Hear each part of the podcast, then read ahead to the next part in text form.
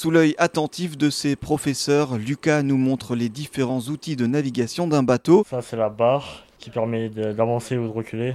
Ici, c'est la radio. Ça, c'est le tour par minute, compte tour par minute du moteur. Juste à côté, c'est Clément qui nous explique ensuite à quoi sert un radar. Pour localiser les autres bateaux avec un peu plus de précision, on a l'écran juste là qui s'appelle le Tresco. C'est, ça indique euh, euh, si on est dans la bonne partie du chemin navigable, qu'on n'est pas trop à droite, trop à gauche, ou que euh, si un bateau vient sur nous, euh, sa vitesse, sa largeur, sa longueur. Ces deux lycéens se forment au métier de la navigation fluviale sur le Princesse Irène, un bateau école de 54 mètres de long. Seules trois formations de ce type existent en France.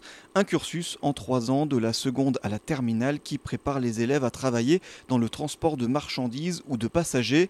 Didier Lutz, enseignant au lycée Émile Matisse, nous explique. Eh bien, on forme des personnes qui vont euh, faire circuler les bateaux sur les fleuves et rivières.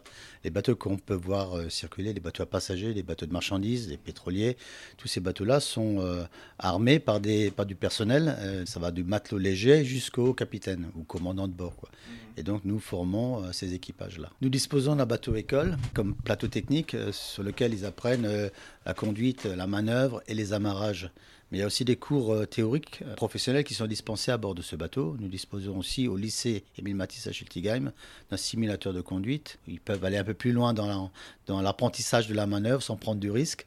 Voilà, donc euh, en gros, comment ça se passe? Donc on part en toute une, toute une journée de navigation avec une classe de 20 à 24 élèves et ils tournent à tour de rôle sur différents postes. L'amarrage, la mise en route des moteurs, la conduite, la manœuvre du bateau. Et la formation donne un, grade, une fonction euh, qui est valable sur tous les bateaux fluviaux, mhm. quelle que soit la rivière ou le fleuve en Europe. De la salle des commandes à la salle des machines, en passant par le pont, les élèves passent par tous les endroits du bateau.